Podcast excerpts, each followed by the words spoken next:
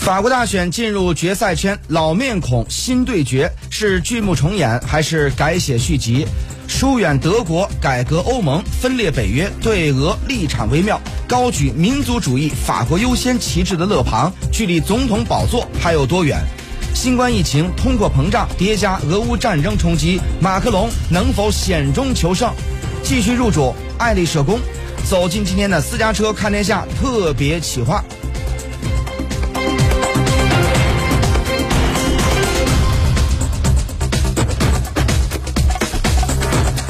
法国二零二二年大选的候选人，现年四十四岁的总统马克龙呢，是法国历史上最年轻的总统。他在二零一七年以巨大优势赢得大选，任期内经历了黄背心示威、新冠疫情以及俄乌冲突，曾以经济自由化、开放精神和欧洲一体化等主张获胜的马克龙，在今年的竞争当中。政策有所转向，开始强调政府干预，打造更加独立自主的法国。生于医生家庭的马克龙，曾在2004年至2008年就职于法国财政总监察局，但在2008年他离开了公务员队伍，成为了一名投资银行家。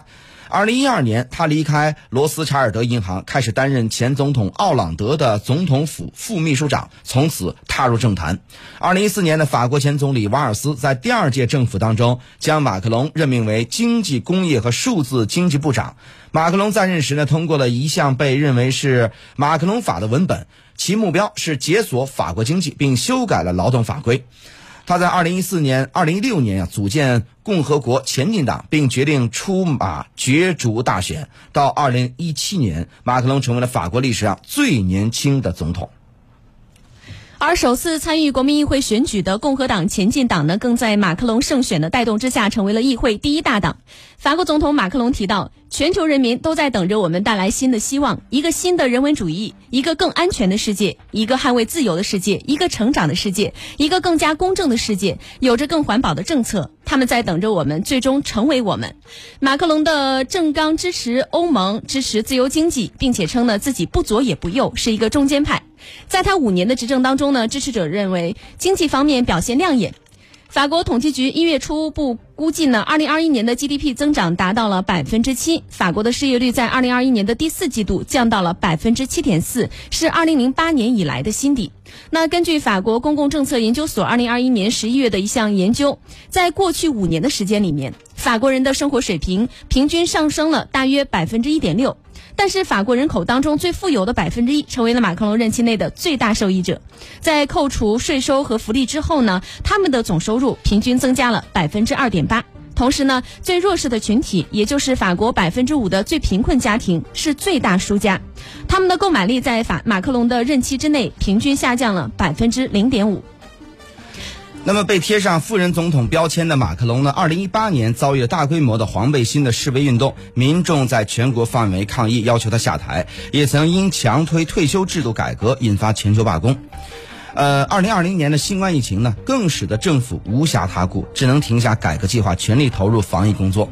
俄乌局势呢，在法国的二零二二年大选提名截止日前被不断升温。马克龙此前呢期间是亲自访问莫斯科与普京会面，积极从中斡旋，选情一度因为聚齐效应而有所提振，支持率呢一度反弹至超过三成。但多国呢向俄罗斯施加制裁，能源更成为制裁当中的重要方面，由此导致的能源价格飙升和原材料的短缺，使得法国三月的通胀率达到百分之五点一，是二二十多年来的最高。调查显示，维持生计成为了选民最关心的问题，远远高于对健康和安全的担忧，必然影响马克龙的选情。马克龙表示：“我们正在经历的是战争重回欧洲，随之而来的通胀，使得我们五年来共同参与的转型更加重要。我们必须继续建设一个更强大的法国和欧洲。”法国极右政党国民联盟领袖勒庞在二零一一年的时候接手国民阵线，强势闯入法国政坛。十一年间，带领着这个极右翼的民粹主义政党，逐步在法国政坛站稳脚跟。这次大选呢，更是一改咄咄逼人的形象，展现了过去缺乏的亲和力。二零一七年，勒庞第二次参加大选，就以百分之二十一点三的支持率闯入次轮，证明了这个极右政党逐步在法国政坛站稳脚跟。不过呢，他的反移民立场呢，成为了争议的焦点。勒庞称，对许多法国人来说，大规模移民是一种压迫。大规模移民不是法国的机会，而是法国的悲剧。二零一八年，决心在大选败北的国民阵线带来新的活力，同时呢，改变他父亲带给的民众的恶劣印象。勒庞将国民阵线改为国民联盟，也不再明确主张让法国退出欧盟或者是退出欧元区。二零二二年，勒庞第三度挑战大卫，虽然仍然是批评欧盟以不民主的方式运作，但是呢，他强调没有计划让法国离开欧盟。勒庞表示，当他们听到害人的事情的时候，他们应该自己去寻找、自己去阅读我的计划。他们会看到我的目标是对内和平、对外尊重、民族团结、和解。法国人民围绕着一个共同的目标，相互和解。而五年来，马克龙在很大程度上严重的、系统的分裂了法国社会。法国极右党派的国民联盟领袖勒庞呢，即将在本周日的总统第二轮投票当中与现任的总统马克龙最后决战。除了本土的政策之外啊，勒庞的国际政治和外交理念也是引发了欧洲和法国这个各界的关注。作为法国极右势力和民粹主义的代表人物，法国的国民联盟党的领袖勒庞呢，继2017年的总统大选失利之后，即将于本周日的第二轮总统大选呢，再次与现任总统马克龙进行。行决战，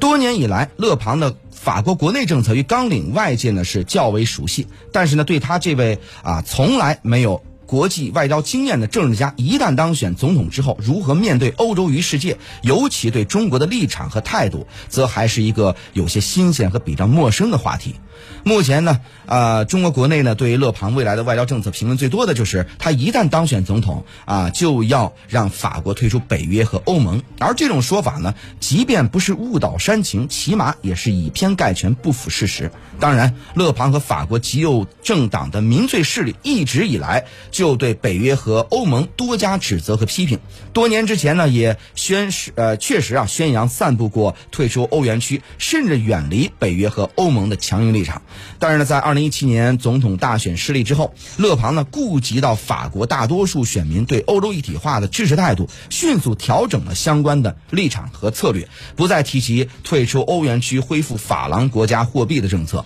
对北约也只是表示法国应该像一九六六年戴高乐时代那样退出北约的军事机制，不再受到北约的军事指挥，但仍然保留法国在北约的成员国资格。至于欧盟，勒庞也只是表示需要对欧盟进行重大内部改革，欧盟法规不应大于法国国内法规。当然，勒庞对美国的态度还是比较强硬的，比如他近期呢就曾经提到，法国和欧洲应该逐渐脱离美国的指挥和控制。美国不仅扮演欧洲的保护国，还对中国采取过于咄咄逼人的态度。而勒庞对俄罗斯和中国的立场与态度，则是他这次总统大选期间对外政策表述的一大重点内容。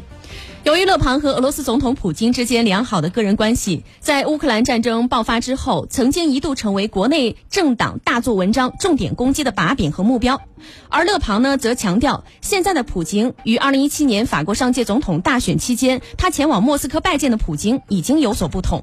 普京的乌克兰军事行动应该受到指责，但是未来北约与俄罗斯的战略和解，法国、欧洲与俄罗斯重新恢复建设性的关系也十分重要。就法国与德国的关系，勒庞表示，他本人对于德国并没有敌意，希望法德两国加强双边关系。但是德国与法国有着不同的利益。他认为，德国一直把北约看作是天然保护。鉴于这些不可调和的战略分歧，法国将在国防事务上停止与德国一切合作，包括新型战机和坦克的联合研制计划。至于中国，勒庞本人和他所领导的国民联盟党主席在这次的总统大选期间，曾经多次重复这么一个观点，那就是一个全球领土面积最大的俄罗斯与一个世界人口最多的中国，一个全球能源大国俄罗斯与一个号称世界工厂最大制造业国家的中国，如果联合起来，会对法国的国家利益造成不利因素。勒庞的这个观点呢，也反映出他本人及法国极右势力对于俄罗斯和中国的警惕和防范心态。总而言之，即便是这次的法国总统大选，勒庞极有可能还会像五年以呃五年前的那样败给马克龙。但是呢，他对于俄中两国的看法和态度，还是代表了法国及欧洲极右势力与民粹主义的一种世界观的表述。